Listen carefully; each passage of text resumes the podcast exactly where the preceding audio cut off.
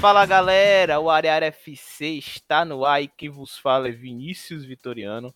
Vamos para o episódio 37 do Kickoff e hoje estou novamente na companhia de Lucas. Fala aí, Lucas. Fala galera, bom dia, boa tarde, boa noite. Um prazer estar aqui novamente comentando mais uma rodada. Na verdade, mais uma rodada não, né? Mais uma semana de futebol na Inglaterra esse é o, o, destaque positivo e o destaque negativo é que, infelizmente, no programa de hoje a gente não vai falar muito do Chelsea. Uma coisa que eu gosto bastante. falar é, do maior de Londres aí. Esse episódio a gente vai falar bem pouquinho, no máximo uns dois ou três minutos, porque realmente, né, tem outros, outros assuntos aí mais relevantes no momento, apesar do Chelsea ter jogado muito bem contra o Burnley. Mas isso a gente vai deixar mais à frente. Bom, galera, o Kickoff ele é um programa que faz parte da Central Área Área, área, área né? A Área Área é o podcast que fala sobre futebol nacional e internacional. Além do Kickoff, temos o Alemania, que fala sobre futebol alemão. Temos o Futebota, que fala sobre futebol italiano. E temos o Champions Cash. Inclusive, deve sair nessa semana, na próxima semana, fazendo o um resumo dessas três rodadas. E no, em âmbito nacional, temos o Futebol BR, né? Com os jogos do Campeonato Brasileiro, da Copa do Brasil dos fala um pouquinho também dos clubes brasileiros que estão envolvidos na Libertadores e Copa Sul-Americana. Mas sem mais delongas, Lucas, vamos começar aqui o episódio falando um pouco dos principais jogos aqui da sétima rodada da Premier League. Vamos começar pelo principal jogo que ocorreu no Trafford. O Arsenal acabou vencendo o Manchester United por 1 a 0 Olha, a última vez que a gente falou do Manchester United aqui no, episódio, no programa, foi daquela goleada, né, que o time sofreu do Tottenham, a cachapante, né, do time do Mourinho. A partir daquele momento, Lucas, o time reagiu bem contra o PSG, venceu uma partida que até então foi espetacular lá no, Parque dos Príncipes. Depois, o jogo contra o Leipzig também o time foi muito bem, venceu por 5 a 0 Teve, meio a isso, teve um empate, né, contra o Chelsea, um jogo horroroso, horroroso, um dos piores jogos que eu já vi nos últimos anos na Premier League. Um 0 a 0 insosso, né? E novamente, né, um clássico, né, entre os times do Big Six, o time perde pro, pro Arsenal. Bom, o time foi dominado, né, Lucas, pelos Gunners, né? E, e novamente eu vi, né, na, na TL do Twitter, o pessoal meio que descontente com o Olé, né? Apesar de se mostrar um treinador bastante adaptável, um cara que, pelo que eu vi, mostrou jogar de diferentes esquemas táticos, dessa vez ele foi dominado pelo Arteta, né, Lucas? Será que a, o descontentamento da torcida com o Olé se justifica? Ah, com certeza, Vinícius. Primeiramente porque se você olhar a posição do, do United na tabela, salvo engano, acho que é a 15 colocação. Isso, 15 colocação com 7 pontos. Em, em lugar nenhum do mundo, em nenhum campeonato, um time da grandeza do Manchester pode achar legal começar o campeonato nessas posições. Então, é, a corneta já vai andar solta. Segundo, é, segundo agravante, né, dos, dos, confrontos contra o Big Six, o United não venceu, né, e jogou três em casa. Ele tomou aquela sapatada, né, que a gente comentou bastante nos últimos programas aí, do, no último programa do Tottenham. Depois, na semana passada, não saiu do zero com o Chelsea e agora perdeu para o Arsenal, que costumava ser um freguês, quanto mais aí do, dos Red Devils. O Arsenal que não batia o United lá em Old Trafford desde 2006 e que não e que não ganhava um adversário do Big Six desde a temporada 2015. Então, então é algo que chama bastante atenção, né? Esse poder de, de reação do Arsenal agora e e esse emperramento aí do, do, do United, né? Se a gente for olhar para o jogo em si, o United, embora os scouts da partida aí estejam pareçam equilibrados, o United não jogou absolutamente nada. A gente pode afirmar categoricamente isso. Depois que tomou o gol e tal, tentou ali abafar aquele negócio todo, mas nada muito objetivo, nada nada de que levasse grandes sustos assim a meta do goleiro. Não foi tão Leno. agudo assim. E isso não foi agudo, não levou sustos à meta do Leno. E o Arsenal dominou o jogo da forma como quis. Fez o gol de pênalti, mas poderia ter feito o gol com, com a bola rolando, né? Sai, sai muito fortalecido desse confronto. Se a gente for olhar o encaixe do time do, do, do United contra o Red Bull na, na Champions, aí é papo do Champions Cast, mas se a gente for olhar, o desenho do time foi o mesmo que o, que o desenho contra o, O contra o Arsenal. Foi o mesmo desenho, foi ali um 4-3-1-2, né? O que a gente Com conversa losango, como offline. preferir, né? Como preferir, um Sim. 4-3-1-2, losango, enfim. Aquele losangão que ficou eternizado com o Milan, aquele Milan campeão com o Carleto, e tinha aquele losango com Gattuso, Pirlo e Sidor, e na frente dele o Kaká, né, ligando ali os atacantes. Então, essa, essa tática deu muito certo contra o Red Bull. É, o time pressionou o Red Bull a saída de bola, forçou erro, Fred tomando bolas na, na frente acionou rapidamente ali o Rashford para fazer os gols, mas não deu certo contra o Arsenal, né? Não deu certo contra o Arsenal porque o Arsenal foi bastante preparado para enfrentar o United lá e impediu com que as peças do United que começassem a construir o jogo, eles não entraram no jogo. Se você vê é, o Pogba e o Bruno Fernandes na partida, praticamente inexistiram. Eles foram engolidos pelos volantes do, dos Gunners, né? Sobretudo Thomas Partey, um jogadoraço, uma, uma contratação Excelente, Thomas Partey foi... Realmente, continua, continua, que eu, eu, sou, eu, eu sou encantado por ele. Não só você. Foi um tiro certeiro, assim, um tiro maravilhoso que, que o Arsenal deu. Até o Eunene, que tem seus altos e baixos, é um jogador bem inconstante e irregular aí, conseguiu casar ali uma boa dupla de volantes com, com o Ganês e travou a, a jogada toda do, do United, né? Pogba, é, Bruno Fernandes, né? Que teriam esse passe assim especial. E com isso, os, os, os zagueiros do, do United não têm essa, essa capacidade toda de construção. Se você deixa a bola ali no pé de Luke Shaw, no pé de Lindelof, no, no pé de McDominay, Maguire. Maguire, não vai sair muita coisa. Né? E aí o, o, o Arsenal foi cirúrgico e no segundo tempo conseguiu um pênalti tolo cometido pelo, pelo Pogba. E aí o Alba foi lá, que já estava cinco jogos sem marcar um gol, foi lá e guardou, cumprimentou as, as redes do De Gea e levou os três pontos para Londres. Ótimo para o Arsenal, que volta a ganhar moral. O trabalho do Arteta vem crescendo. Vamos lembrar que o Arteta ele pega o Arsenal no ano passado e consegue o título da FA Cup. Ele bateu na sequência City, é, City, Chelsea. Aí na Supercopa jogou contra o Liverpool, venceu o Liverpool.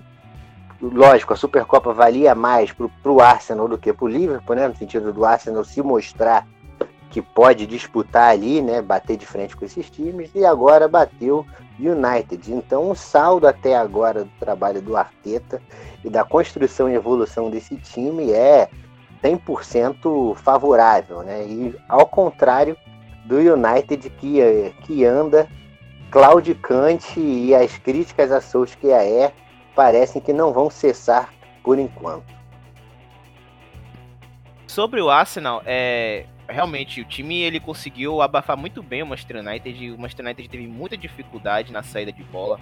O Fred não se sentiu confortável jogando na, na, na frente da defesa. O Pogba meio que, meio, meio que, meio que deslocado, no, deslocado no, no, pelo lado esquerdo também do campo, do campo. Então não, também não se sentiu muito confortável. E Lucas, eu acredito que o Marcial também fez muita falta. Porque você que é um dos principais defensores do Lukaku, né? É, o Marcial ele vem, vem desempenhando um papel muitas vezes de jogar de não de pivô, mas de segurar bastante a bola no campo de ataque, até que se espere o restante dos jogadores do United chegar no campo de ataque e assim trabalhar um pouco a bola. E o Marcial fez muita falta em relação a, a, a isso, né? Nesse jogo contra o Arsenal, o ataque foi o Rash, foi o Greenwood, né? O Rashford que vem fazendo também excelentes partidas, né? Foi fundamental no jogo contra o PSG, foi espetacular no jogo contra o Leipzig e nessa partida ele não foi muito bem, né? Custa é, lembrar, né, que o Rashford jogando na frente, né? Jogando ali, digamos assim, numa, numa linha de dois, ele, mas outro atacante, ele vem rendendo muito, né? O Rashford, quanto mais próximo do gol, é mais fatal. Né? Ele é mais letal, é isso que vem se desenhando. Mas nessa partida, a proposta do Solskjaer não conseguiu prevalecer em frente à proposta, a estratégia do Arteta. O Arteta ele conseguiu realmente é, prevalecer, a, estratégia do Arteta foi bem executada em relação ao Solskjaer. E no primeiro tempo da partida, diante dessa estratégia que o, que o Arteta implantou, o Arsenal só tava faltando finalizar, né? A única parte que tava faltando do Arsenal foi a contundência. Se a gente pegar uma boa parte do primeiro tempo, eu não me recordo uma jogada construída do Arsenal no campo de defesa, Lucas. Boa parte das jogadas do, do, do do campo de ataque, foram bolas roubadas ou ali na intermediária, né? Ali no, no, no círculo central, né? Ou um pouco mais à frente. Porque o Arsenal realmente impediu, né, que os jogadores de meio de campo do, do Manchester United jogassem, né? O time do Manchester United não conseguiu realmente sair do, do, do campo de defesa. E o 0 a 0 no primeiro tempo foi lucro pro United. O United realmente não conseguiu jogar muito bem, né? Sobre o United, novamente, voltando ao United. Teve uma bola, o, o, o rapidinho, Vinícius. No primeiro tempo, o, o, Arsenal chegou próximo de fazer o gol. Teve uma bola que o William. Foi, foi essa foi a primeira chegada. Essa foi a primeira chegada. Que a bola bateu no travessão, se não enganado. Foi, foi a primeira finalização do. Isso, do, do, bateu no travessão. Teve uma outra bola, parece chutada cruzada pelo Beleirinho, pelo Lacazette da direita, que o Aubameyang chegou um pouquinho atrasado. Foi. Teve uma furada do Lacazette também, né? Teve, teve uma furada do Lacazette, que na verdade ali não foi nem uma furada. Se você olhar na câmera lenta, o Lindelof deu um carrinho na bola e tirou o doce da criança. Sim. Porque o, o, o Lacazette ele ia estufar a rede ali, ou ia estufar ou ia isolar que ele tinha preparado uma pancada com a esquerda, só que aí acabou que infelizmente, né, para o Arsenal, o Lindelof deu toquinho e tirou a bola ali da, da direção do pé do Laca. Se faz aquele gol ali, o Arsenal poderia até construir uma vitória mais tranquila. Sim, sim. E sobre voltando ao Manchester United, depois eu concluo a questão do Arsenal. É, o Olé, nessas últimas partidas, vem se destacando por ser um cara bem adaptável, né? Na partida contra o PSG veio com, a, com uma linha de três né, atrás, jogando até com o Alex Telles, né? Luke Shaw, Maguire e o Lindelof, né? Muitas vezes jogando ali na linha de três. Muitas vezes não foi o, no jogo contra o PSG, nem foi o Lindelof, foi o Tuanzeb, né? Não, perdão. Maguire não jogou. A zaga foi Lindelof, Tuanzeb e Luke Shaw. Não, nossa senhora. Nossa não sei como, não sei como Jesus. o venceu aquele jogo. Não sei, mas não, conseguiu. Mas conseguiu vencer aquele jogo contra o PSG. E muitas vezes vai para esse losango, né? O Olé parece ser um cara que estuda muito os adversários, óbvio, todos os treinadores estudam os adversários, mas ele consegue adaptar muito bem, né? O, o tipo de jogo com que ele vai enfrentar, né? Ele, ele parece ser um cara bem adaptável, mas, pelo visto, o torcedor do United não tá tão satisfeito com isso, não. E muitos acreditam que isso não é suficiente, né?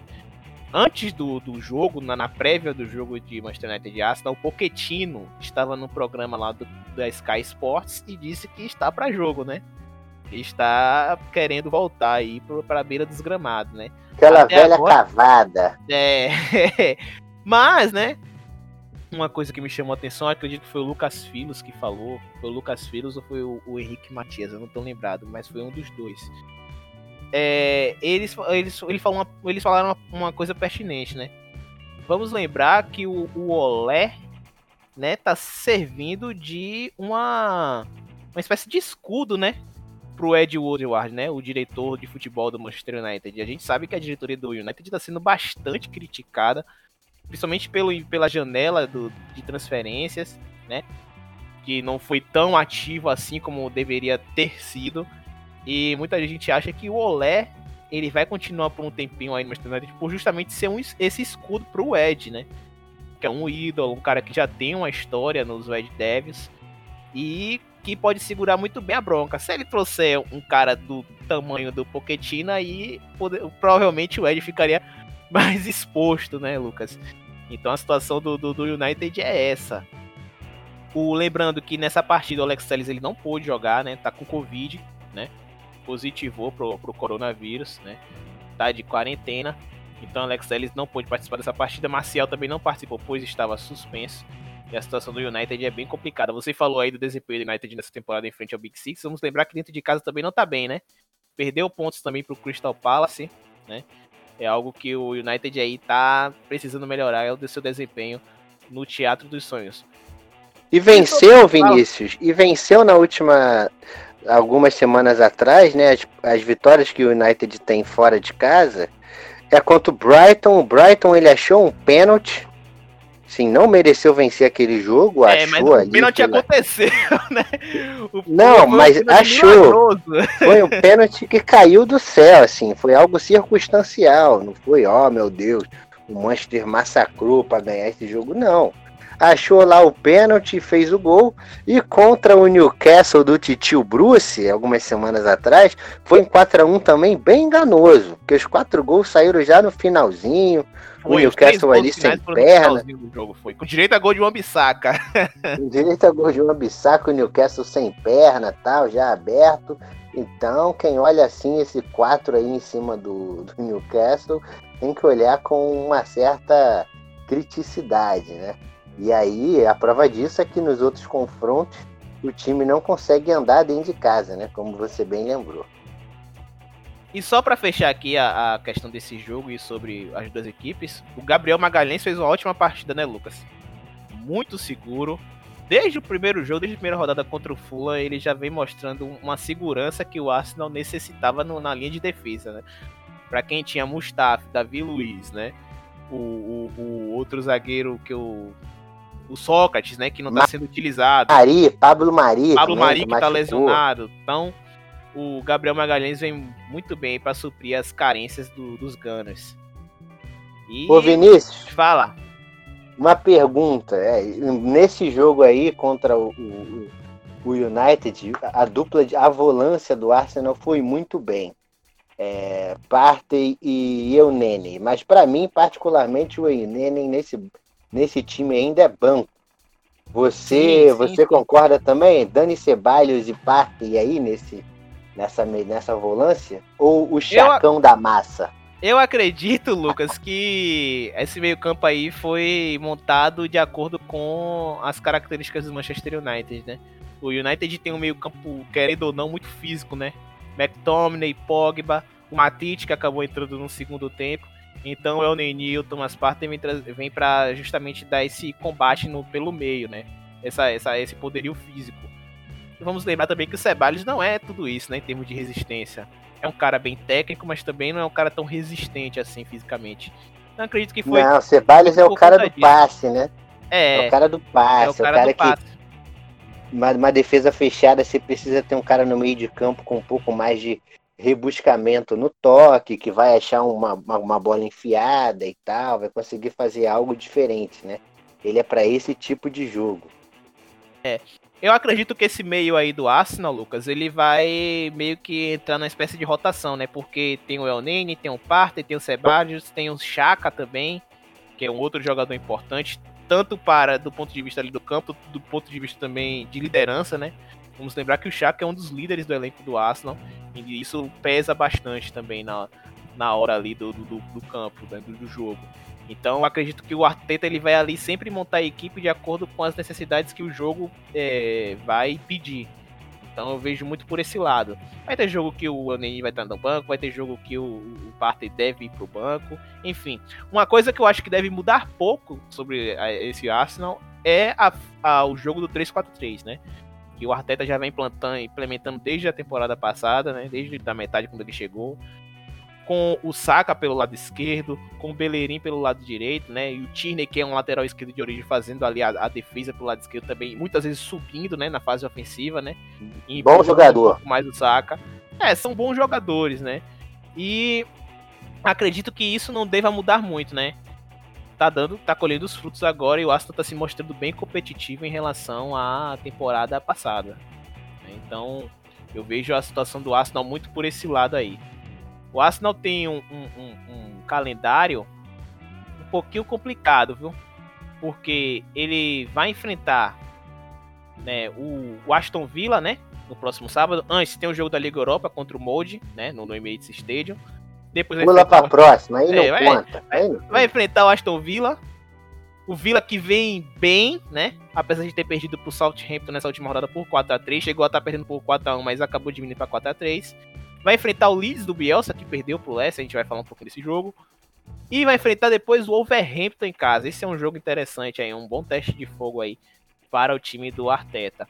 Eu acredito que o Arsenal nesses jogos aí consiga uns 6, 7 pontos, né? Eu vejo o time do Arsenal muito bem, muito bem competitivo, muito competitivo, né? O Arsenal se encontra na nona colocação com 12 pontos, com 4 vitórias e 3 derrotas. E o time do, do Manchester United, Lucas, tá na 15 colocação, viu? Com 7 pontos. Vamos lembrar também que está com um jogo a menos, né? Tá com 6 rodadas ainda, mas o Manchester tá ali na 15 colocação. Situação complicada pro Leve. É, o que não muda muito, né? Porque se ele ganhar, ele vai pra 12 lugar aí. É, tá bem bolado. É. Tá, tá feio, tá feio. Tá feio, viu? United na tabela. Hoje tá feio. Tá feio mesmo. E o United, Lucas, vai enfrentar o Everton na próxima rodada. E o Everton é outra equipe que vem sofrendo, né? Perdeu o Richarlison no jogo contra o Liverpool. O Richarlison foi expulso, né? Suspenso, né? por três jogos, ficou fora da partida contra o Southampton, ficou fora da partida contra o Newcastle, deve ficar fora também do jogo. Deve não, vai ficar fora também do jogo contra o Manchester United. Sem o Hammers, que se lesionou. Dinheiro suspenso também foi expulso no jogo contra o Southampton. E aí, meu amigo, Coleman também lesionado. E aí, meu amigo, o elenco pesou, não foi, Lucas? O primeiro teste de fogo aí contra o Newcastle lá no St. James Park e o Everton foi reprovado, não foi? Com certeza. Não passou na, na prova, na prova de fogo, na prova do tio Bruce, Uncle Bruce, né? O nosso simpaticíssimo treinador dos, Meg, dos Megais. É, o, o, o, o Everton, na verdade, não jogou nada, o jogo foi horroroso não conseguiu oferecer resistência ao Newcastle, nem agrediu o Newcastle. Ele só foi conseguir agredir o Newcastle é, já depois de estar tá tomando 2 a 0 ali no final, um abafa, aquelas coisas circunstanciais de jogo. Com né? o Bernard e o Obi em campo já, foi, foi dessa Com forma Bernard, que, o, que o Everton é, diminuiu a partida. Com o Bernard e a Obi em campo, e é aí que eu quero chegar, Vinícius. Você já antecipou a minha fala. Eu ia falar um pouco mais do, do, do jogo primeiro, mas como você já tocou no assunto, depois eu volto a, a falar um pouquinho do jogo. Mas assim, é uma crítica que eu, que eu tenho a fazer pro, pro Carlo Ancelotti nesse jogo. O, o, o time contra o, o, Newcastle foi um time muito engessado, muito duro, com quatro volantes, sem opção nenhuma de, de velocidade na frente, de uma jogada transada. Se você vê se você vê os melhores momentos do primeiro tempo, você só tem o lance do Newcastle e depois o Newcastle abre 1, 2 a 0 e, e o Everton só conseguiu chegar de chutes de fora da área, porque o, o, time não tinha nem amplitude, né? De tanto de um lado quanto do outro, nem profundidade, só tinha o Calvert Lewin lá na frente. são muito bem marcados. E aí você tinha quatro caras, do Corrêa, Alain, Delphi e André Gomes quatro caras que na fase ofensiva não vão construir muita coisa. O que vai te entregar um, alguma coisa um pouquinho melhor é o André Gomes, que tem um passezinho qualificado, mas o restante, você precisando da vitória, eu acho que o Carleto aí poderia ter, ter, ter entrado com um jogador mais incisivo de começo, Bernard, Ayub, não dava para jogar com a bola no pé, forçava a bola na área, e aí você enfiava ali o Carlos Lewin junto com o Tozum, um outro atacante ali dentro, um cara com um pouco mais de corpulência, presença na área, porque a zaga do, do, do Newcastle é muito física, né? Uma, é um time muito duro, o Newcastle, fisicamente. Já que você tecnicamente não está com as suas melhores peças, sem Digne, sem Richarlison, sem o Rames, você tem que tentar igualar isso na vontade e na força. E aí você não fez uma coisa nem outra, deixou o, Newcastle à vontade. E aí o Callum Wilson aí, confirmando a boa fase dele, anotou dois gols, né? O primeiro gol num pênalti. E aí a gente já volta um pouco mais pro jogo. Primeiro gol num pênalti ridículo. Um pênalti tosco do André Gomes, uma bordoada que, que ele dá. Olha, de início eu não achei pênalti, mas depois vendo o lance no, é, novamente, é, realmente foi, foi um pênalti bem besta, bem ingênuo mesmo. Do, bem do besta, desnecessário. Lembrou muito o pênalti do, do Flamengo e, e São Paulo. E teve um zagueiro aí do Flamengo aí, que a torcida tá louca com ele, que ele fez um pênalti também ridículo. Eu também achei de primeira que não foi pênalti, de, de tão ridículo que foi o lance. Mas depois, quando você vê, foi. O cara deu uma bordoada no calcanhar do outro. Saiu chutando tudo. Parecia eu jogando futebol na roça, aqueles campos de barro, que a bola vem, você sai chutando tudo, todo mundo. Uma coisa horrorosa. E aí, esse pênalti aí deu tranquilidade pro, pro Newcastle, né? Fazer o joguinho dele. Fez o primeiro com, com o próprio Wilson, depois o Wilson veio a então, aquela bola ali do Fraser aí meio desviada ali, e o Wilson, o artilheiro, tá lá para cumprimentar, né? Foi um gol a lá, Titio Bruce, uma bola esticada. E, e, o, e, o, e o Everton, ele demonstrou fraqueza nesse jogo, né? Demonstrou fraqueza de não reagir na adversidade, um time que quer disputar a Champions League, que quer disputar o título. Nessas partidas aí duras, difíceis, você tem que demonstrar algo a mais, uma reação na adversidade, e o time não conseguiu demonstrar isso, né? Nem na questão do, da imposição, de tentar ganhar o jogo na imposição, nem também nas opções que o, que o Carleto levou a campo para pegar o, os gigantes do Nordeste. Depois, Vinícius, é que, a gente, que o campeonato for rolando, gostaria de falar um pouco mais sobre o Newcastle e as suas peculiaridades, mas isso vai ser história para para outros programas. Pode rolar aí, pode rolar aí na data FIFA aí. Acho que seria bom a gente gravar mesmo uma, história da, da, dos clubes né, da, da, Inglaterra. Sobre essa partida, é, o, o Ancelotti, sem o Richarlison, né? E sem o Rames, ele preferiu entrar com o Delphi né? E o Sigurdsson. Só que o Sigurdsson e o André Gomes, eles estavam jogando atrás do Calvert-Lewin, muito mais por dentro, né? Os dois não são pontas, né? não jogam muito pro lado do campo. Os dois estavam jogando por dentro, tentando auxiliar o Calvert-Lewin, mas deu muito errado, como o Lucas aí já analisou, né? O André Gomes completamente desconfortável jogando numa faixa mais avançada do campo, jogando muito de costas pro gol, né? Não, não é a dele. Ele não se sentiu muito bem, tanto que ele foi substituído no segundo tempo pelo Bernard. Né? Na organização ofensiva do, do, do Everton, o Alan descia, né? Fazia a saída ali com o Michael King e o Mina. O Kenny e o Nikuku, eles iam lá pra frente, né? afundado, bem espetado, né, pelas pontas, enquanto o Sigurd e o André Gomes ficavam por dentro. O Kenny e o Nikuku ofereciam a, amplitude pelos lados do campo e o Delphi e o Ducurre que chegava para construir jogadas. Porque aí você não tá conseguindo, você não consegue explorar muito bem o melhor do, do, do Correr, principalmente, né? E aí o time do Everton na, na sua organização, na, na, na, hora de levar a bola, a transição foi lenta, né? Mais lenta do que o, o normal. Sofreu bastante para criar jogadas. Aí o time melhorou mesmo quando o Bernard e o Ayoub, caras de velocidade, né?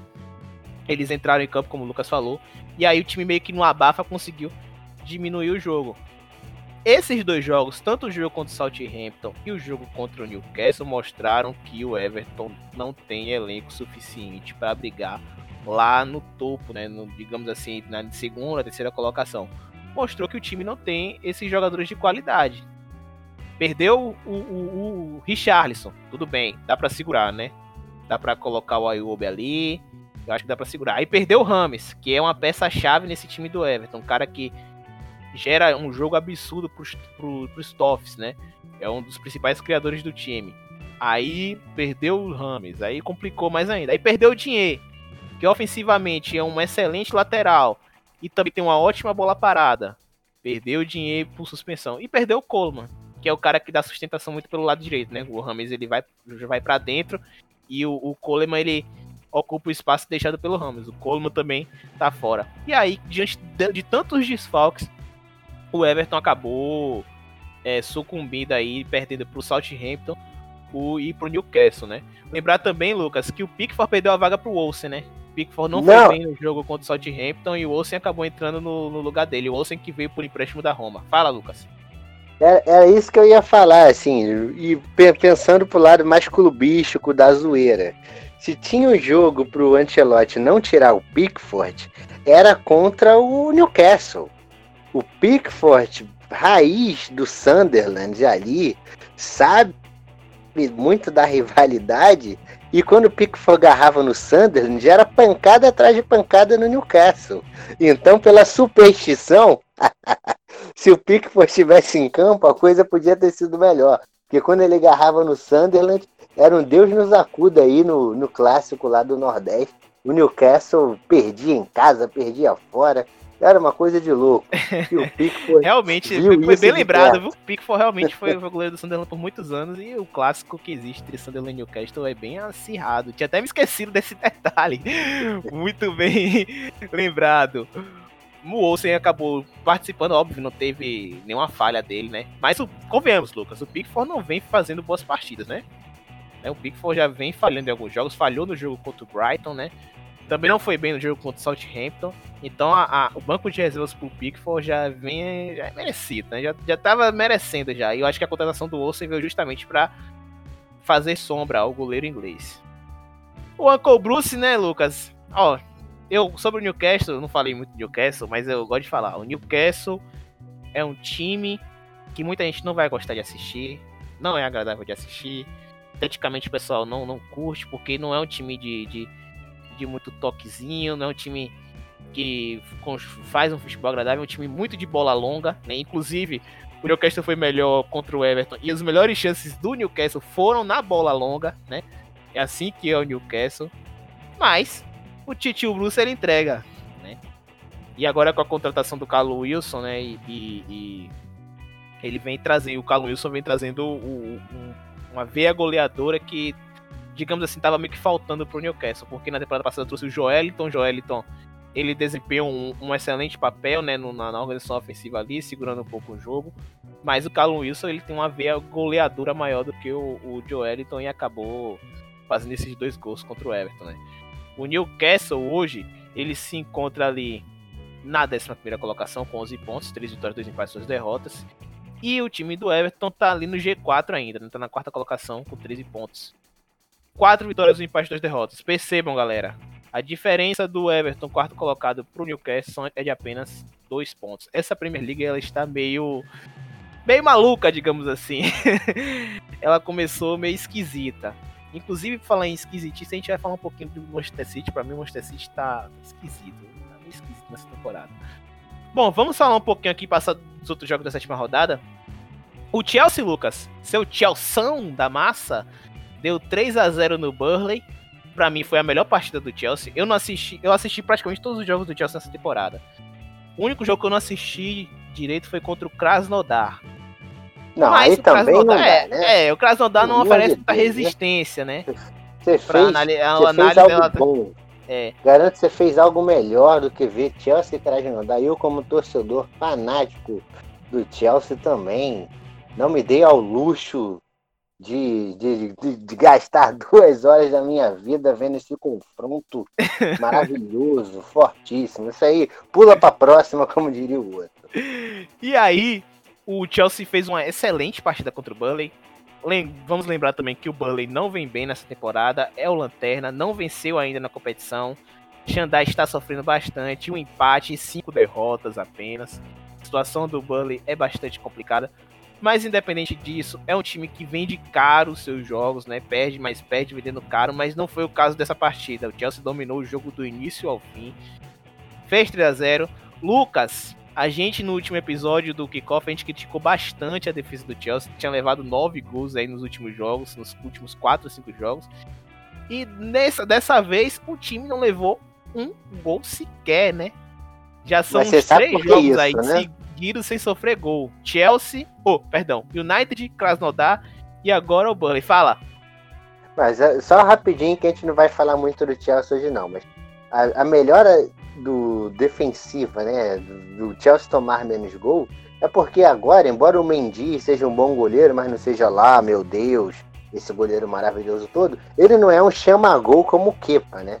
Tem goleiro que chama gol. Então, quando tirou o chama-gol de lá, a, a, bola começou a entrar menos. É o Kepa. Inclusive, nos últimos cinco jogos, o Chelsea levou gol em um jogo e foi contra o Southampton. E quem tava no gol? O Kepa. O Kepa Mas o chamando. Kepa, o Kepa mentalmente aparece que o Kepa mentalmente já não é mais o mesmo. Ele não passa segurança para a linha de defesa do Chelsea. Né? E é bem complicado. Outro cara também que foi importante, Thiago Silva. A partida do Thiago Silva contra o Burnley foi exemplar. Thiago Silva jogou muito. E na frente, o Ziyech. Para mim, o Ziyech fez uma partidaça contra o, contra o Burnley. Um gol e uma assistência. E ele foi o cara fundamental na ausência do Pulisic. O Pulisic se machucou novamente. Mas é isso, o Chelsea venceu o Burnley por 3 a 0 Aparentemente, Lampard conseguiu consertar o sistema defensivo. O Chelsea está lá na, na, sétima colocação com 12 pontos. O Burnley, como eu já havia dito, está na lanterninha. No Tottenham Hotspur Stadium, o mesmo Tottenham venceu o Brighton por 2 a 1 com gols de Ken. E o segundo gol, sabe de quem, Lucas? Sabe quem fez o gol da vitória do Tottenham? Rio Song. Não foi ele, foi Garrett Bale. Entrou ah, no segundo tempo no lugar do Lamela. Entrou no segundo tempo no lugar do Lamela e fez o gol de cabeça com um cruzamento do Reguilon. O Reguilon fez uma, um, Olha, Ben Davis é um lateral, digamos assim. Bom é um bom lateral, né? Oferece aquilo que, que se pede, mas em comparação ao Reguilon, não tem condição, meu amigo. Não tem condição. O Reguilon cruzou na cabeça do Baby, foi lá e fez o gol da vitória. O gol de empate do, do Brighton foi do Lamptey, né? Que é um bom lateral, tá? Esse lateral direito do, do Brighton, que muitas vezes pode jogar de ala. Ele é um excelente lateral e ele fez o gol de empate. O, o Tottenham. Fala. Até que enfim, o Tottenham ganhou em casa, né? É isso que eu ia falar, rapaz. É isso que eu ia falar. E se não fosse os empates, os empates contra o West Ham, né? Aquele 3 a 3 louco. E o jogo contra o Newcastle, o Arsenal hoje seria o líder da PM com 19 pontos. Seria o líder, rapaz. E, e, outra coisa, nem te conto, Vinícius. Hoje de manhã eu fui no banco, né? Resolvi uns problemas aí. Aí quando eu tô saindo do banco, da agência do Banco do Brasil, me sai uma, uma nigeriana, né? Pelo sotaque, saiu lá falando com a atendente. Torcedora sabe de que time? Não me diga que é do Tottenham. É mesmo? Do Tottenham? É. Rapaz, umas, com, todo respeito aí aos, aos, torcedores do Spurs, mas é uma sofredora, viu? uma sofredora, uma sofredora, rapaz. Tava com a, a máscara do Tottenham e tal. Quase, quase que eu puxo o papo com ela e falo, oh, when Spurs, go marching in. Só que não, só que não. Ele preferia respeitar. Você pode falar que não o Alex Ferguson, né? É, Desenhado Tottenham. O Tottenham, ele tá ali na terceira colocação com 14 pontos, né? Nos últimos jogos aí foram 3 vitórias e 2 empates.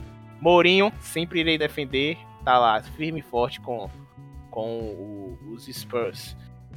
No outro jogo que ocorreu, que foi em Sheffield, o Sheffield, né, perdeu pro City por 1x0, inclusive a gente vai falar isso daqui a pouco, né? A gente vai fazer uma prévia aí de City Liverpool, o City, o City venceu o Sheffield por 1x0 com gol do Walker, do horroroso Walker, como o Lucas gosta de falar. Pra mim, o Walker é um lateral mediano, né? Digamos assim. Não, lateral nível Sheffield, né? O Walker começou no Sheffield, tanto que ele nem comemorou. Acho que é um. um aí sim é a lei do ex. Aí é, lei do ex. é um time que ele desenvolve bem e tal. No Sheffield ele ia arrebentar com certeza. No jogo que ocorreu em Birmingham, o Southampton venceu o Aston Villa por 4 a 3. O Southampton chegou a vencer o Villa, Lucas, por 4 a 0. Chegou a dar 4 a 0 no, no, no Villa, né? Vessegar, que fez gol contra o Chelsea. Ward Prowse, um dos melhores cobradores de falta hoje do futebol inglês. Ele já tem. Sempre gostei dele. Já tem oito gols de faltas. Quem fez mais gols de falta na Premier League foi o Beckham. Se não estiver enganado, ele fez 15 gols. É o, o recorde. O Ward Prowse ainda tem muito, muita carreira, muito, muitos jogos pela frente para alcançar o Beckham. E ele já fez dois só nesse jogo. E quem fez o, o, gol também, quem não poderia deixar de fazer gol, o Ings, né? Danny Ings. Danny Ings, ele não pode deixar de fazer o gol, fez o quarto gol. Mas aí o Aston Villa tentou reagir, só que não teve tempo de, rea de reação, né? O Mings é, diminuiu para 4x1, o Watkins 4x2 e o Grealish, né? Diminuiu para 4x3. Aí o Southampton diminui, né? Interrompe o ímpeto do, do Aston Villa, que andava bem. E aí essa segunda derrota fez o Villa cair para a oitava colocação com 12 pontos e o Southampton Se, tá Segunda derrota em casa, sete gols sofridos, né? Tem que olhar aí pra defesa. Verdade, perdeu pro Leeds por 3x0, né? O outro jogo. Perdeu pro Leeds, é, 3x0 time... pro Leeds. Foi, tá até, foi até bom. É, foi até bom você lembrar desse, desse, desse dado aí. Porque nesse jogo contra o Leeds foi muito curioso, porque o, o Grealish, ele teve um lance para abrir o marcador contra o, contra o Leeds, perdeu e no lance seguinte saiu o gol do, do Leeds, né?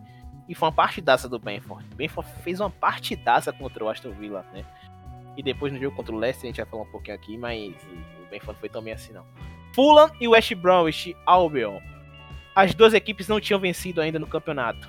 O Fulham acabou vencendo o jogo por 2 a 0 né? Um golaço do Aina no segundo gol. Né? A primeira vitória do Fulham aí no campeonato. São duas equipes que, ao meu ver, vão brigar para não cair até o final do, da Premier League. São duas equipes que não vêm mostrando tanto poder de reação assim. Eu fico com pena do Matheus Pereira lá no West Bromwich, né? Ele pode, poderia ter um time melhor, mas, infelizmente, o time do West Bromwich não oferece a qualidade que ele necessita. E o último jogo da rodada foi entre Leeds e Leicester. O Leicester acabou vencendo o jogo, matou o jogo, venceu por 4 a 1 Uma partidaça do do Tillemans, do Vardy, né? O Barnes também jogou muito bem. O time do Leicester jogou muito bem contra o Leeds, um time direto, né? Um time bem vertical em relação ao Leeds. O Leicester fez o gol logo no início. O Leeds teve uma chance logo nisso com o Benford. O Benford desperdiçou no lance seguinte. O Leicester fez 1x0 e aí o jogo ficou completamente condicionado. Porque o Leeds tentou reverter, empatar o jogo. E o Leicester jogando ali somente no contra-ataque, na transição rápida, acabou matando a partida e assim decretando o 4 a 1 Então, Vinícius, você falou do tá falando do Leicester e Leeds ali, só para completar, né, que você falou que o que o Dallas diminuiu e tal, fez o gol do Leeds. Foi um gol cagado, né? Uma bola despejada na área ali. Foi, a bola passou por todo mundo. Passou por todo mundo, achou o gol. Quando o Leeds achou que ia fazer uma graça, o Jamie Vardy arrebentou ali, fez o gol dele, tava merecendo já. E depois o Tillemans bateu o gol que, que, que deu, né? Que fechou o caixão do Leeds. Se você for olhar a vitória que o Leeds teve fora de casa contra o Villa, 3 a 0 e tomou em casa 4 a 1 do, do Leicester, tá dentro do pacote. Tá dentro do pacote Bielsa, então é, vamos, vamos para a próxima. Segue o baile, segue o jogo segue o baile, né? E, por fim, o, o, jogo que eu deixei por último foi o Liverpool. O Liverpool venceu o West Ham por 2 a 1 É o atual líder do campeonato. Tem um dos melhores ataques da competição e a pior defesa. o 7 que levou do Aston Villa contribuiu para esses números assim esquisitos, digamos assim. Na próxima rodada vai enfrentar o Manchester City, Lucas. O que é que você espera desse jogo? Olha, no jogo contra o, o, o West Ham o time teve novamente muitas dificuldades, começou atrás do placar e quem resolveu de novo foi Diogo Jota. E aí, o que é que você espera desse Liverpool aí contra o City? Então, primeiramente falando do Liverpool, depois a gente emenda no City, né? É, primeira coisa, a, o primeiro gol do West Ham mostra a, a total falta de confiança e insegurança que a zaga do Liverpool transparece. Porque antes do, do Gomes rebater a bola errada da Braga, né?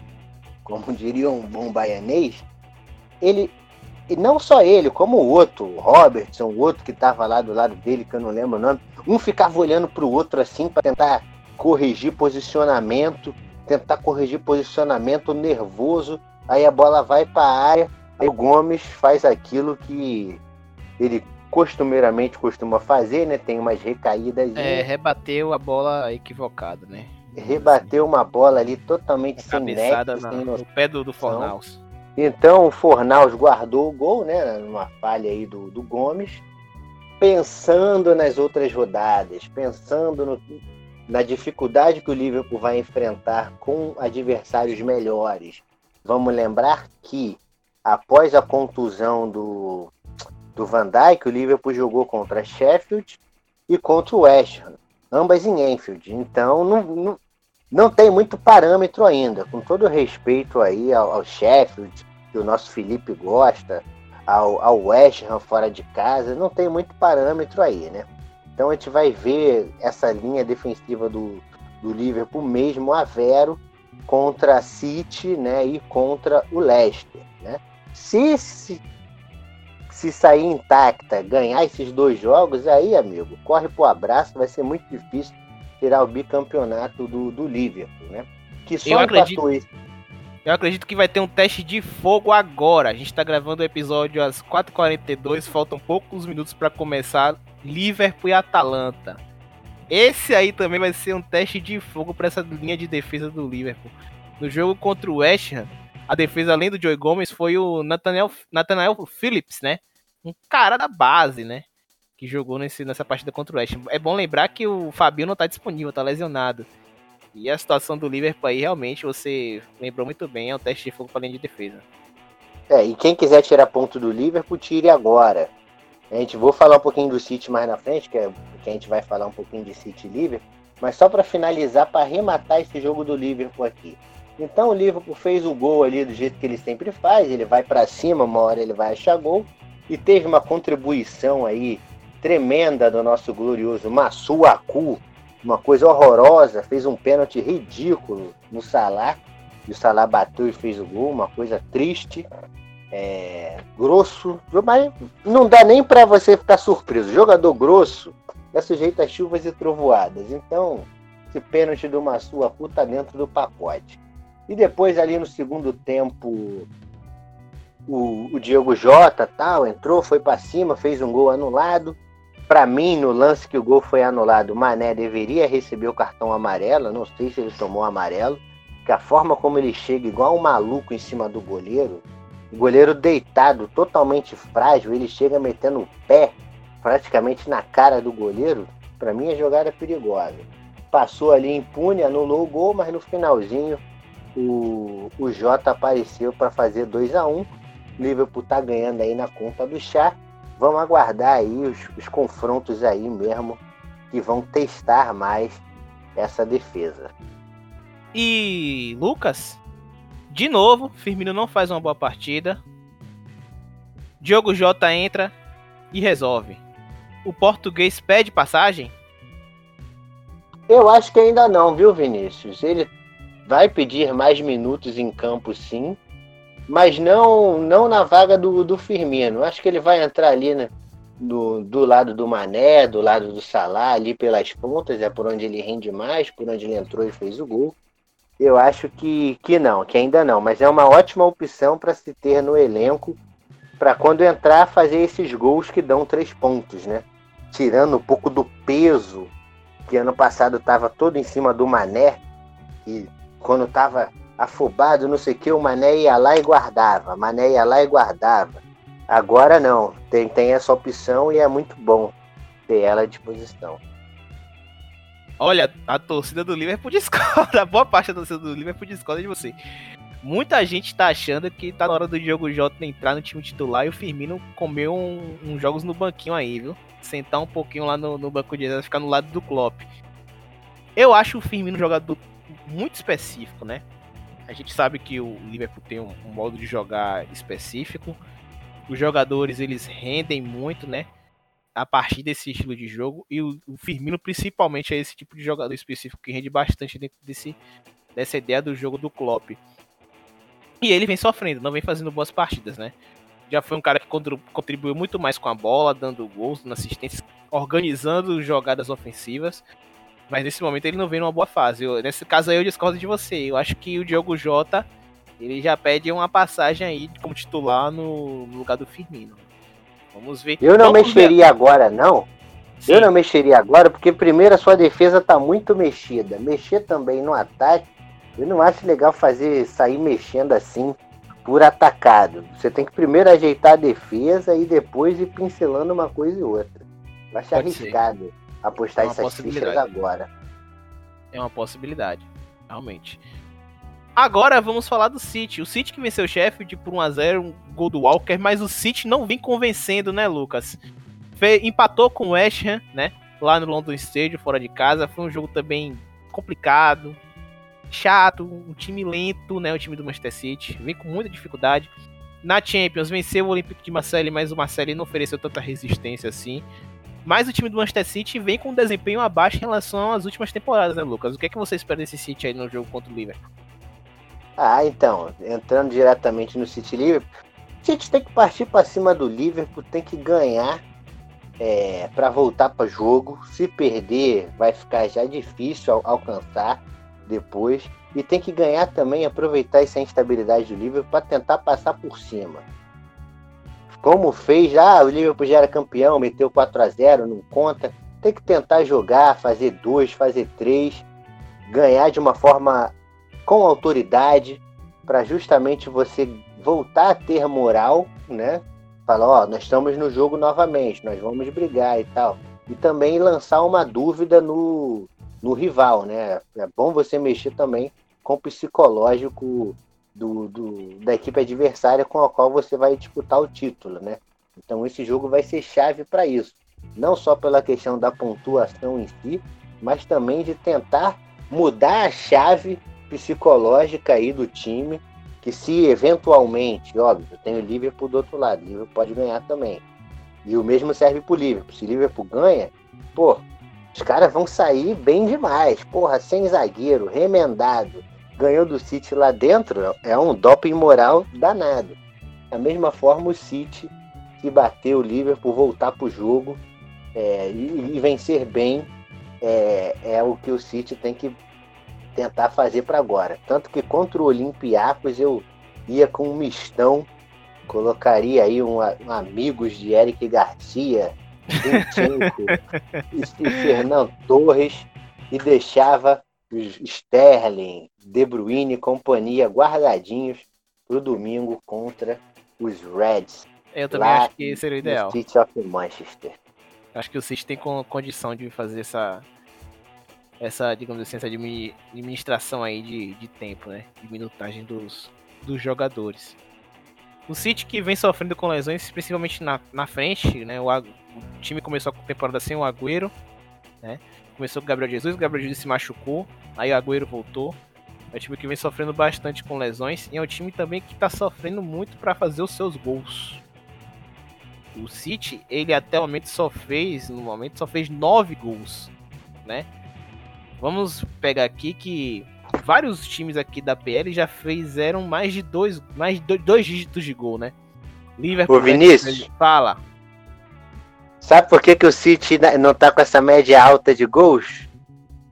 Por quê? Por quê? Porque não, porque não tem um Watford pra ele jogar esse ano, pô.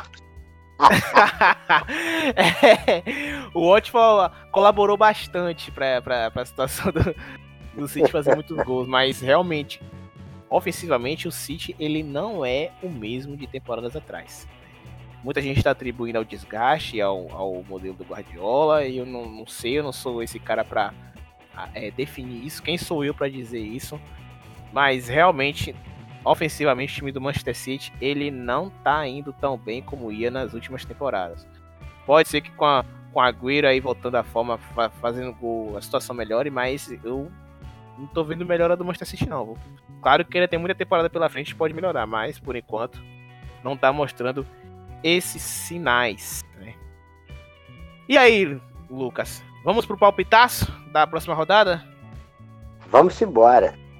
Vamos começar pro próprio City Liverpool. Você não me disse o resultado. Você não vai fugir. Ih, rapaz, vamos lá. Vamos lá. City Liverpool. 2x1 City no sufoco, tremendo, com gol de Sterling na bacia das almas, depois dele ter perdido 300 gols, ele vai fazer um golzinho aí e, e para se redimir. eu coloco é, 2x2, vai. Vou colocar um empate entre City e Liverpool. Acho que não vai sair vencedor, não. Eu Agora falei 2x1 vamos... City, não foi? 2x1 City. É, Anote aí, viu? Anote aí. Que depois é, eu quero ver. Anotei, 2x1. Vamos para outro jogo importantíssimo aí da oitava rodada. Esse jogo vai ocorrer no sábado às 9h30. Everton e Manchester United. Qual é o placar hum, que você dá? Rapaz, sem Richarlison ainda. Sem Richarlison ainda. E provavelmente sem Ah, infeliz... infelizmente não vai dar pro Everton não. 2x1 United. 2x1 United, é, rapaz. Eu vou colocar 2x0 Everton. Eu ainda que acredito isso? no Everton. É, eu acredito no Everton em frente ao Manchester United. Eu acredito. Vamos para Brighton e Burley. E aí? Hum, 2, 2 a 0 Brighton. Com show de Lamptey, Connolly, aquele outro lá, o. Malpai. Malpai tá de Covid, viu? Malpai tá de Covid. Tá então ferrou. 1x0 então, 1x0. Eu coloco 1x0 também Brighton frente ao Burley. Eu não tô conferindo o Xandais nessa temporada. É uma, é uma tristeza, é uma lástima. Agora um jogo interessantíssimo que vai ocorrer na sexta-feira. Brighton e Burnley também vai ocorrer na sexta-feira, 14h30. Às 17 horas, um jogo bem interessante, Lucas. Southampton e Newcastle, né? Southampton que vem numa boa fase aí, acabou vencendo o Villa fora de casa. E aí? O jogo será aí mais Southampton. Eu vou usar o clubismo e eu vou dizer uma coisa. Eu vou parafrasear o seriado Todo Mundo Odeia o Chris quando ele fala queremos gelatina hoje, amanhã e sempre. Eu não vou falar de gelatina, obviamente, mas eu vou dizer Steve Bruce hoje, amanhã e sempre. 2 a 1 Newcastle da massa. Eu coloco 1 a 0 pro Saints, viu? Danny Ings vai guardar o gol. Pode anotar. Jogo de meio-dia do sábado, Palace e Leeds. Ah, 2 a 0 Leeds e tran tran tran tranquilidade. Benford e. Benford de quem? Rodrigo. Rodrigo tá precisando voltar a fazer uns golzinhos. É, Rodrigo que não participou do, do último jogo, né? Não tava disponível pra, pra partida. Eu aposto no Palace, viu? Acho que o Palace vence o Leeds. Vence ali com a. Tio Harry. É. Tio Harry. Exatamente. e Chelsea Sheffield. E aí, seu Chelsea? Ah, meu Tchelson vai a forra nesse jogo aí. Vai se vingar do, dos gols levados pelo nosso glorioso Mac Goldrick. Vamos meter aí, rapaz. 4x1. 4x1 não. Mendy vai ficar mais um jogo no Clean City. 4x0 Chelsea. Gol de Harvard, de Werner, Ziyech e do Abraham também. Aí a festa. Aí a festa. Eu, eu coloco 2x0 Chelsea. 2x0 2x1 Chelsea. Eu acho que não vai ser um jogo tão fácil assim, não. O Sheffield tá lá na, na, na, parte de baixo da tabela, mas tá vendendo bem caro os seus jogos. Né? Foi assim contra o Arsenal e foi assim contra o Liverpool também. West Ham e Fulham. Ah, 3x1 West Ham aí, tranquilo. Haller vai desencantar. Aposto na vitória do West Ham também. Eu coloco 2x0 West Ham. West Bromwich e Tottenham. E aí, o que, é que você vai o que, é que você acredita aí do, do Mourinho frente ao West Browns? Ah, Mourinhão da massa aí vai ganhar com tranquilidade 3 a 1 Bale, Kane e Son. E o Tottenham vai rumar aí para tentar se consolidar uma campanha mais consistente. Eu dou 2 a 1 pro Tottenham. Outro jogo interessante que vai ocorrer no domingo às 11 horas. Leicester e Wolverhampton. Esse aí é um. Ixi, isso dá o pal... Palpite aí, maluco, nesse jogo aí. Aí é empate um a um, ou quem gosta de apostar, o famoso ambas marcam. É, o ambos marcam, o ambos marcam é bem forte, viu? Eu vou é, realmente. O ambos marcam é bem forte. Eu coloco o Leicester. Leicester, eu acho que vence. Vence pelo placar mínimo. Né? Placar de. Mínimo não, vence por 2x1. Um. Ambos marcam. E por fim, Arsenal e Villa. Hum. Vila com um duas mesmo, derrotas. Um mesmo. É, rapaz, o Vila vai precisar. E o Arsenal perdeu em casa do Leicester, vamos lembrar. A gente esqueceu de comentar isso. Arsenal e Vila. Rapaz, 2 a 2 um placar semi-bailarino, gols de Aubameyang para o Arsenal e Ole Watkins, a sensação para o Villa. Eu coloco 2 a 0 para o Arsenal. Eu acredito que o Arsenal vence o Aston Villa. Villa não vem fazendo.